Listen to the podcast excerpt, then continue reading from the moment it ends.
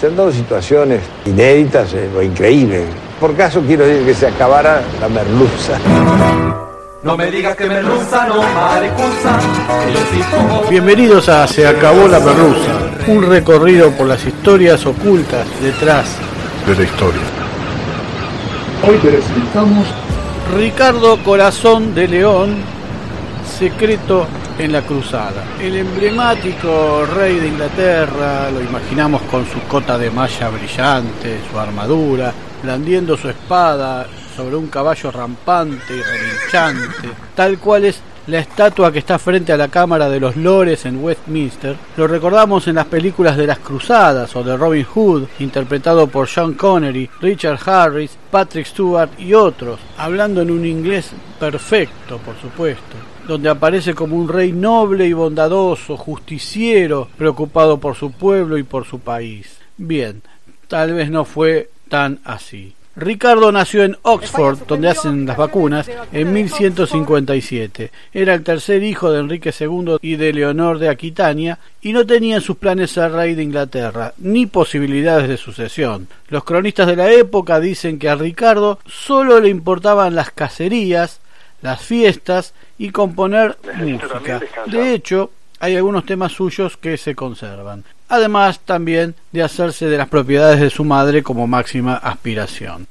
Los historiadores describen a Ricardo como muy alto para su época, dicen que medía un metro noventa y seis, tenía piernas largas y fuertes, cabellos color oro rojizo y hermosas facciones. Ricardo pertenecía a la dinastía Plantagenet que reinó en Inglaterra entre 1154 y 1399. La dinastía se llamaba así porque un antepasado de Ricardo, el luego rey Godofredo V, siendo aún conde, andaba siempre con un ramito de retamas amarillas en el sombrero y como la planta en francés se llama genet, de ahí salió que le dijeran Plantagenet. Porque aquí debemos admitir uno de los postulados de esta charla y es que Ricardo, el símbolo de la monarquía británica, no hablaba en inglés, sino en francés, idioma que en esos tiempos era oficial en toda la corte inglesa, dejando el inglés para la chusma, y así lo testimonia el escudo inglés, que dice Dieu et mon droit, Dios y mi derecho en francés.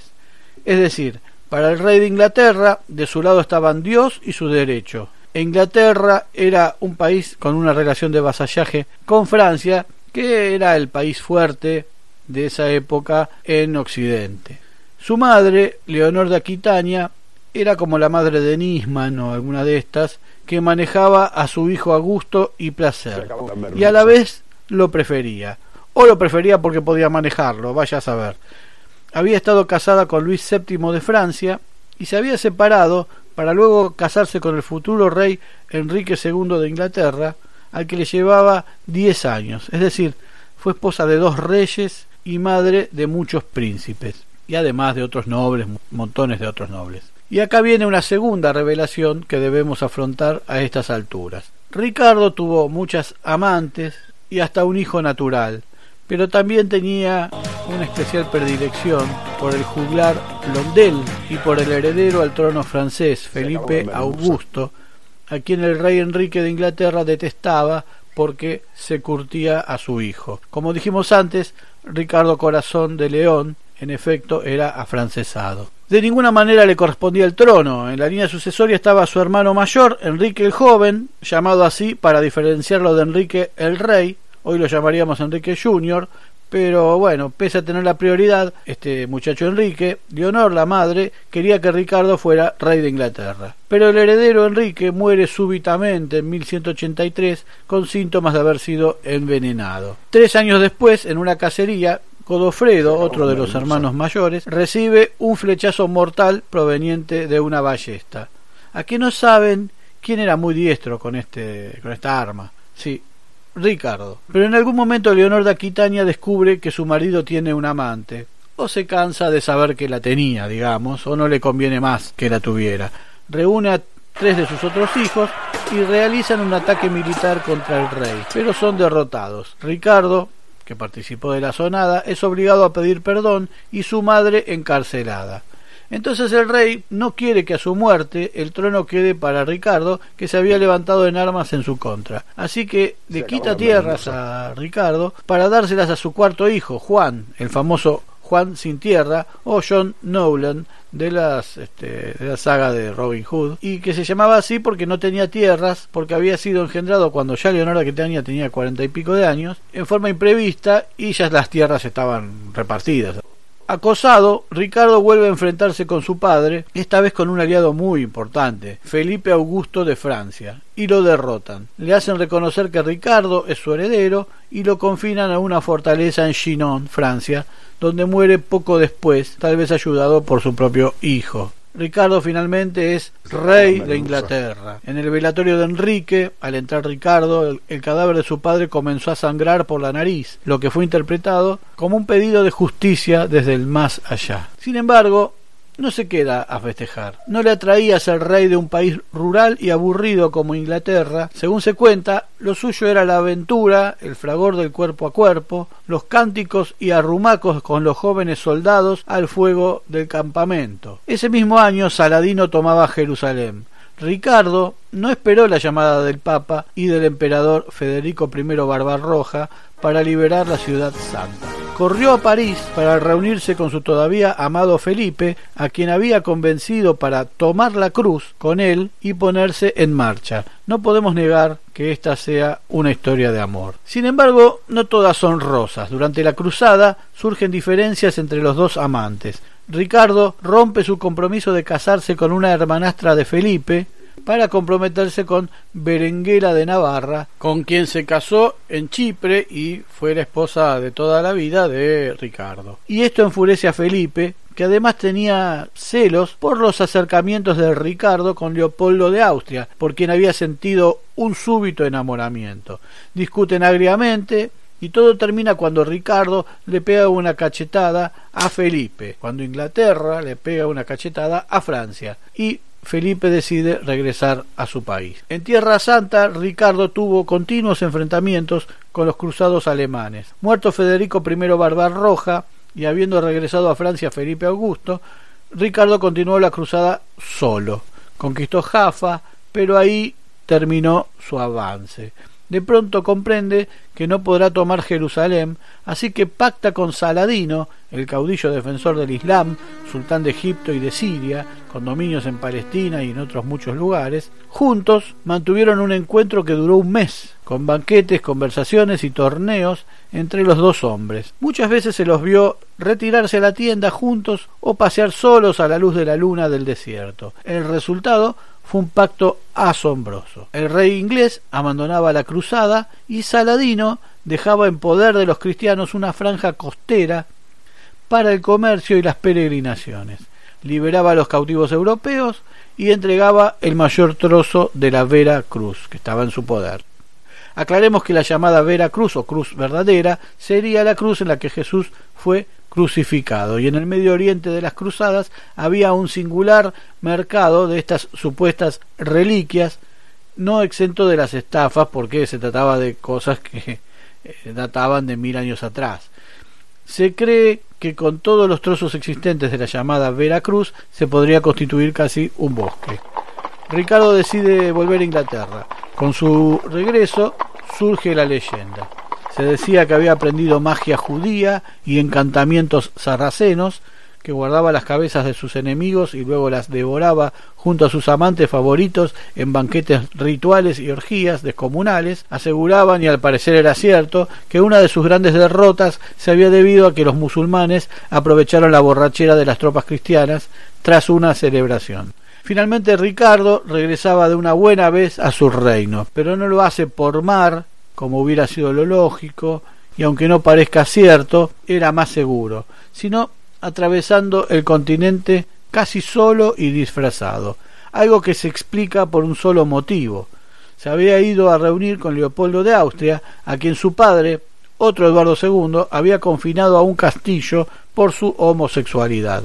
Parece que Ricardo consigue entrar al castillo con una escalera y pese a que los amantes logran reunirse, los guardias avisan al rey que los encuentra en la cama. Tras azotarlos a ambos con la correa de su cinturón, encerró en una mazmorra al inesperado prisionero, ni más ni menos que el rey inglés, que había escapado de múltiples peligros en las cruzadas, y decidió sacar partido a la situación, apelando a Enrique VI emperador de Alemania, que acogió al prisionero con alegría. Es decir, los monarcas de potencias extranjeras tienen como prisionero al rey de otra de las potencias. Los dos pidieron una suma igual a un año de PBI inglés que los varones ingleses comenzaron a reunir, el fiel escudero Blondel, compañero de fatigas y favorito del monarca, estaba a cargo de la colecta a la espera ansiada de su señor. Finalmente logró Ricardo llegar a Inglaterra, donde su hermano Juan le había usurpado el trono.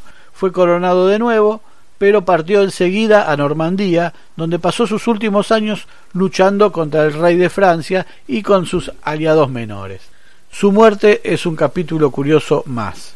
El tipo había vuelto de las cruzadas. Había ido a jugar el Mundial, se las vio cara a cara con Saladino, sorteó miles de peligros ante culturas que ni siquiera había sospechado que iba a conocer y ahora estaba ahí jugando el Nacional B, aburrido y sin proyectos. Todo era muy insoportable. Así que se metía en guerritas módicas, era proverbial su habilidad con la ballesta, que era una cuestionada especie de pistola que disparaba flechas.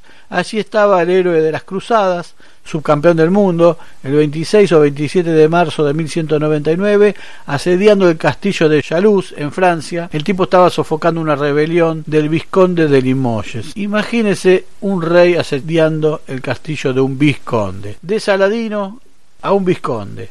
Pero Ricardo tenía una deuda con este señor, y es que en la cruzada, en plena lucha entre Ricardo y el rey Felipe, se había pasado al bando francés. Era cuaresma, la iglesia prescribía que los cristianos no debían guerrear en ese lapso, pero Ricardo había arrasado las tierras del Vizconde y ahora asediaba lo poco que le quedaba que era su castillo. Pocos soldados, calorcito de primavera y un sitio que era muy aburrido.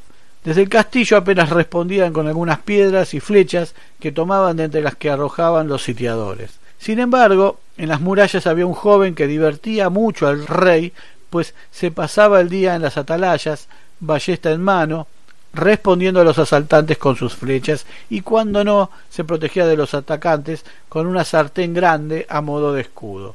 Este hombre cogió su ballesta y apuntó decididamente al rey Ricardo, que lo miraba directamente y aplaudía divertido su acción, quizás pensando que no le acertaría, ya que no se protegía ni con el escudo que tenía delante. El muchacho disparó y la flecha se clavó en el hombro del rey, cerca del cuello, y además en su penetración por el cuerpo del rey se introdujo hacia el lado izquierdo. El rey no hizo gesto alguno de dolor, ni de haber sido alcanzado para no alarmar a los suyos. Pero entró en su tienda para que lo atendieran los cirujanos a su servicio. Estamos en 1199, finales del siglo XII, y la medicina occidental de la época era la propia precariedad. Ricardo se arrancó parte del vástago, pero dentro de su cuerpo quedó un trozo de unos 20 centímetros con la punta. No estaba el médico real, entonces lo atendió un tal Mercadier, que era el capitán de los mercenarios que tenía Ricardo, y más carnicero instruido. Este mercader intervino al rey, movió la flecha más de la cuenta porque no la podía encontrar y produjo un gran daño al monarca y casi le amputa el brazo. Estas heridas mayores le produjeron una gangrena. Finalmente, convencido de que no tenía salvación, Ricardo ordenó sus asuntos, tras nombrar el heredero a su hermano Juan y legar sus joyas a su sobrino Otón, mandó llamar al ballestero que lo había herido, porque pese a las heridas del rey, el sitio había continuado y el castillo había sido tomado y todos los defensores pasados por las armas, excepto aquel que lo había herido al rey. Se dice que era un muchacho llamado Beltrán de Gurdún. Cuando Corazón de León le preguntó contestó que lo había hecho para vengar la muerte de su padre y dos hermanos por parte de Ricardo y sus tropas, y que no temía el castigo de Ricardo, puesto que éste iba a morir pronto y él había cumplido su labor, o su misión, o su venganza. Esperando ser ajusticiado para su sorpresa, Ricardo, en un acto de piedad y grandeza digno de las películas de caballería, lo perdonó y le entregó una bolsa con 100 chelines con orden de que lo dejaran libre. El muchacho partió muy rápido por las dudas. Así, con 42 años de edad, el 6 de abril de 1199, 10 o 11 días después de haber sido herido, el rey Ricardo I Corazón de León falleció. De todo su reinado, solo había pasado ocho meses en Inglaterra. Su cuerpo, cerebro, corazón y vísceras se repartieron por distintos lugares según su voluntad. Sin embargo, para el ballestero al que había decretado la libertad, las cosas no anduvieron tan bien. Al morir Ricardo, Mercadier, el mercenario, decide buscar a Beltrán de Gurdún y lo encuentra, lo atrapa y lo mandó a desollar. Seguramente se quedó él con los chelines porque luego ordenó que fuera colgado. La de Ricardo Corazón de León no deja de ser de todas maneras una historia de amor.